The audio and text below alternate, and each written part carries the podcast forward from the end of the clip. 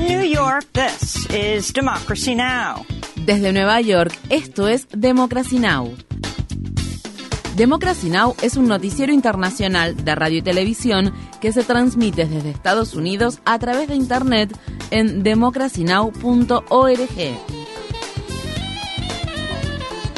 Welcome to Democracy Now!, democracynow.org.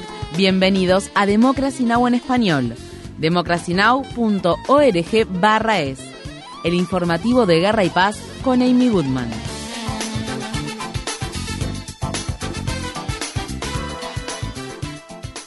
Gran parte de Puerto Rico sigue sin electricidad un día después de que el huracán Fiona tocara tierra con vientos de unos 160 kilómetros por hora y dejando alrededor de 76 centímetros de lluvia en partes de la isla. El domingo, toda la red eléctrica de Puerto Rico colapsó al tiempo que el ojo de Fiona recorría la costa suroeste de la isla, provocando inundaciones repentinas y deslizamientos de tierra y arrasando al menos un puente importante. El gobernador Pedro Pierluisi calificó los daños como catastróficos. Fiona golpeó la isla apenas dos días antes de que se cumpliera el quinto aniversario del huracán María, que mató a miles de personas y destruyó por completo la red eléctrica de Puerto Rico, además de muchas otras infraestructuras. En Estados Unidos, el gobernador de Alaska ha declarado el estado de emergencia después de que los restos del tifón Merbok causaran estragos en unos 1.600 kilómetros a lo ancho de la costa occidental del estado. El sistema de tormentas masivas generó inundaciones, provocó evacuaciones, derribó edificios sacándolos de sus cimientos, arrasó puentes y caminos y generó cortes en el suministro eléctrico de aldeas remotas, muchas de las cuales son el hogar de nativos de Alaska. Merbok fue la peor tormenta de Alaska en 50 años, la tormenta del mes de septiembre más intensa jamás observada en el mar de Bering y una de las tormentas más fuertes que jamás haya azotado el estado.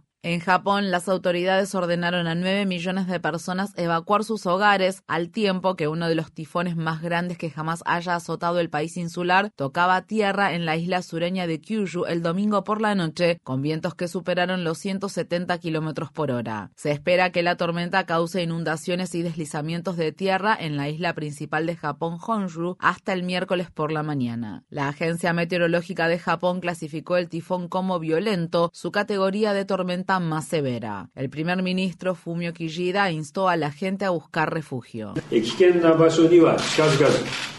No se acerquen a las zonas peligrosas. Si sienten que están en peligro, no duden en evacuar. Por favor, tomen medidas anticipadas para salvar sus vidas. Evacuar de noche es extremadamente peligroso. Evacúen a áreas seguras como lugares altos y edificios sólidos mientras aún haya luz. En Estados Unidos, la 77 Asamblea General de las Naciones Unidas, que se celebra en Nueva York este lunes, tendrá a la emergencia climática y la guerra en Ucrania en el centro del escenario. En vísperas de la Asamblea, el secretario general de la ONU, Antonio Guterres, reprendió a los líderes de todo el mundo por no proteger a las generaciones futuras y denunció la absoluta insuficiencia de la respuesta global a la crisis climática. Este lunes también comienza la Semana del Clima aquí en Nueva York, con decenas de manifestaciones y actividades relacionadas con el cambio climático programadas en toda la ciudad. Las campanas repicaron 96 veces este lunes en Londres, al tiempo que se celebraba el funeral de Estado de la reina Isabel II en la abadía de Westminster. Más de 500 dignatarios extranjeros asistieron al funeral, incluido el presidente de Estados Unidos Joe Biden, los líderes de los países de la Mancomunidad de Naciones y muchos miembros de otras familias reales, incluido el emperador de Japón. El funeral estuvo a cargo del decano de la abadía de Westminster, el reverendísimo doctor David Hoyle. Venimos a esta casa de Dios, a un lugar de oración, a una iglesia donde el recuerdo y la esperanza son deberes sagrados. Aquí donde la reina Isabel fue casada y coronada, nos reunimos personas de todo el país, de toda la mancomunidad de naciones y de los países del mundo, para llorar nuestra pérdida, para recordar su larga vida de servicio desinteresado. La operación policial montada para el funeral de la reina fue la más grande en la historia del Reino Unido. La policía informó que colocó francotiradores en los techos de todos los edificios que se encuentran dentro de un kilómetro y medio alrededor de la abadía de Westminster. En otras noticias sobre la familia real durante una escala en la ciudad galesa de Cardiff que tuvo lugar el fin de semana, el rey Carlos III fue confrontado directamente por un manifestante. El hombre le gritó, no eres mi rey.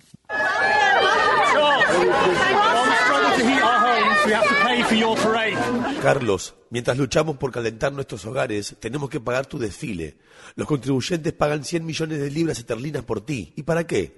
No eres mi rey. Visite democracynow.org barra es para obtener más información sobre la reina Isabel II y su legado en una charla con Cayen Andrews, el primer profesor de estudios negros del Reino Unido, autor de La nueva era del imperio, cómo el racismo y el colonialismo todavía gobiernan el mundo. El gobierno de Estados Unidos criticó al gobernador del estado de Florida, Ron DeSantis, y al gobernador de Texas, Greg Abbott, por enviar a solicitantes de asilo en autobús y avión a estados liberales. Estas fueron las palabras expresadas por la secretaria de prensa de la Casa Blanca, Karine Jean-Pierre. Los usan como peones políticos, los tratan como esclavos en una maniobra política cruel y premeditada. Las críticas de la Casa Blanca se produjeron después de que el gobernador de Florida, Ron DeSantis, mandara a 50 solicitantes de asilo venezolanos a Martha's Vineyard, una isla ubicada frente a la costa del estado de Massachusetts. Días después de su llegada, las autoridades de Massachusetts trasladaron a los solicitantes de asilo a una base militar situada en la cercana península de Cape Cod. El viernes, el senador de Massachusetts, Ed Markey, y seis miembros de la delegación del Congreso de dicho estado pidieron al Departamento del Tesoro que investiga a por usar fondos federales de ayuda para la COVID-19 para trasladar a los solicitantes de asilo en avión a Martha's Vineyard. Domingo García, presidente de LULAC, la Liga de Ciudadanos Latinoamericanos Unidos, denunció la iniciativa republicana de enviar solicitantes de asilo a Martha's Vineyard y a las ciudades de Nueva York y Washington, D.C. Ayer estuve en Washington, D.C. y tuvimos un inmigrante que entró en estado de shock porque era diabético y no había refrigerado su insulina tuvo que ir al hospital. Escuchamos que hubo un bebé que también tuvo que ir al hospital. Los solicitantes de asilo van a tener problemas respiratorios porque han estado en un autobús durante 16 horas, ¿saben? Simplemente no es cristiano. No es típico estadounidense ni tejano utilizar a los inmigrantes de esta manera, nuestros compañeros refugiados. El primer ministro indio Narendra Modi le dijo al presidente de Rusia, Vladimir Putin, que la era actual no es de guerra. La declaración que hizo Modi en la cumbre de la Organización de Cooperación de Shanghái celebrada en Uzbekistán ha sido ampliamente interpretada como una crítica a la invasión rusa de Ucrania. El viernes Modi dio su punto de vista luego de que el líder chino Xi Jinping también hiciera preguntas a Putin sobre la guerra y le expresara sus preocupaciones sobre la misma. A pesar del comentario de Modi, el comercio entre India y Rusia se ha disparado desde la invasión de Ucrania pese a las sanciones occidentales. India ahora importa alrededor de 750 mil barriles de petróleo de Rusia por día, eso es más que los 20 mil barriles por día que importaba hace un año. El viernes el presidente ruso Vladimir Putin reconoció las preocupaciones de Modi sobre la guerra. Conozco su postura sobre el conflicto en Ucrania y conozco las preocupaciones que permanentemente expresa. Haremos todo lo que se pueda para que termine lo antes posible. Desafortunadamente, la otra parte, los dirigentes de Ucrania, expresaron su rechazo al proceso de negociación porque quieren alcanzar sus objetivos por la vía militar, o como dicen, en el campo de batalla.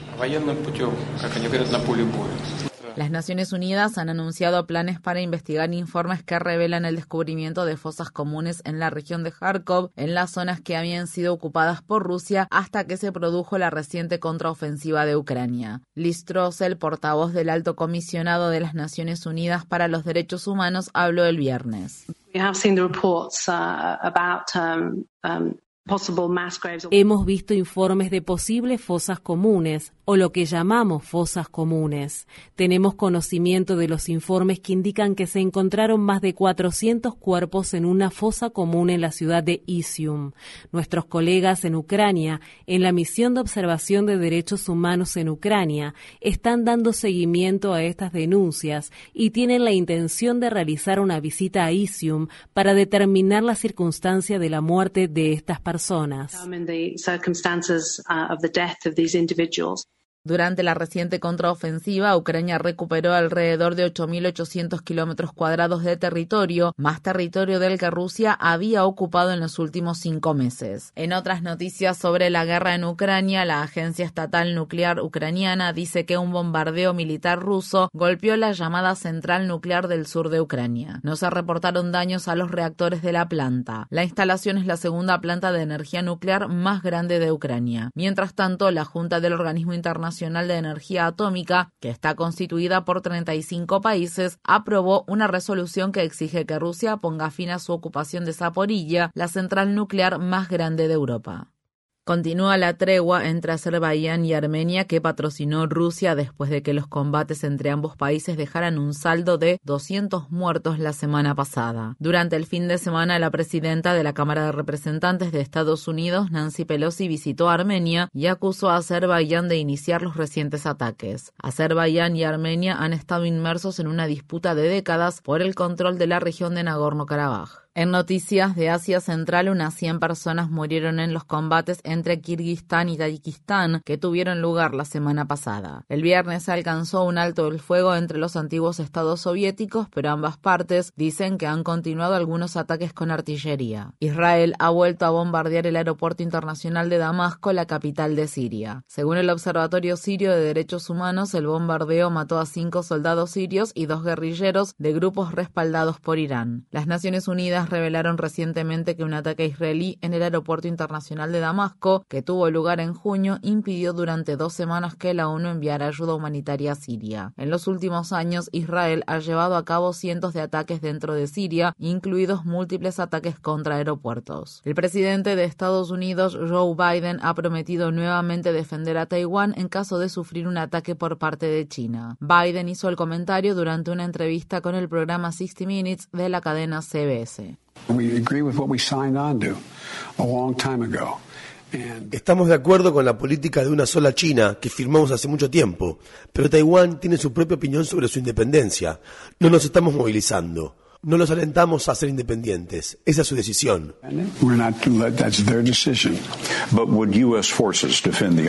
¿Pero las Fuerzas Armadas estadounidenses defenderían la isla? Sí, siempre que hubiera un ataque sin precedentes. Entonces, para ser claros, a diferencia de Ucrania, las Fuerzas Armadas estadounidenses, los hombres y mujeres estadounidenses, ¿defenderían a Taiwán en caso de una invasión china? Sí.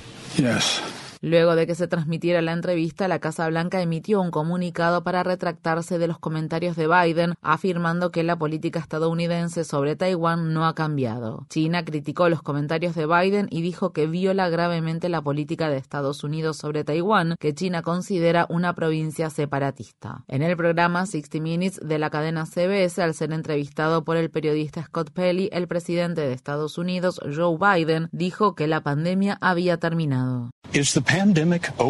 ¿Terminó la pandemia? La pandemia terminó. Todavía tenemos un problema con la COVID-19. Seguimos trabajando mucho en ello, pero la pandemia ha terminado. Uh, Muchas autoridades sanitarias criticaron los comentarios de Biden que se producen al tiempo que la Casa Blanca está presionando a los residentes en Estados Unidos para que reciban las dosis de refuerzo contra la COVID-19 recientemente reformuladas. Según los datos recopilados por la Universidad Johns Hopkins durante el último mes, la COVID-19 mató a 13.000 personas en Estados Unidos y se reportaron 2,2 millones de nuevos contagios en Estados Unidos, el gobernador de Virginia Occidental, el republicano Jim Justice, firmó una prohibición casi total del aborto, lo que convierte a su estado en el segundo en prohibir el aborto desde que la Corte Suprema revocó el histórico fallo del caso Roe contra Wade de 1973, en el que se determinó la legalización del aborto en todo Estados Unidos. Según la nueva ley de Virginia Occidental, los proveedores de atención médica que poseen licencia pueden perder dichas licencias médicas si realizan abortos prohibidos mientras que los proveedores de atención médica que no poseen licencia podrían enfrentar cargos por delitos graves y hasta una década en prisión. La ley contiene exenciones muy limitadas para casos de emergencias médicas o si una persona embarazada puede probar que ha sido víctima de violación o incesto. En Estados Unidos, un hombre de 34 años se declaró culpable de amenazar con poner una bomba y disparar contra las oficinas de la editorial Merriam-Webster. Jeremy David Hanson, residente del estado de California, Amenazó a las oficinas de la compañía ubicadas en Nueva York y en la ciudad de Springfield, estado de Massachusetts, luego de que la editorial actualizara sus definiciones de niña, mujer, mujer trans y otros términos de género. En este contexto, una mujer de Massachusetts ha sido arrestada por hacer una falsa amenaza de bomba contra el Boston Children's Hospital. El hospital ha sido atacado recientemente por grupos de derecha por establecer el primer programa de salud transgénero pediátrico y adolescente de Estados Unidos. Infórmate bien. Visita nuestra página web democracynow.org/es. Síguenos por las redes sociales de Facebook, Twitter, YouTube y SoundCloud por Democracy Now! es.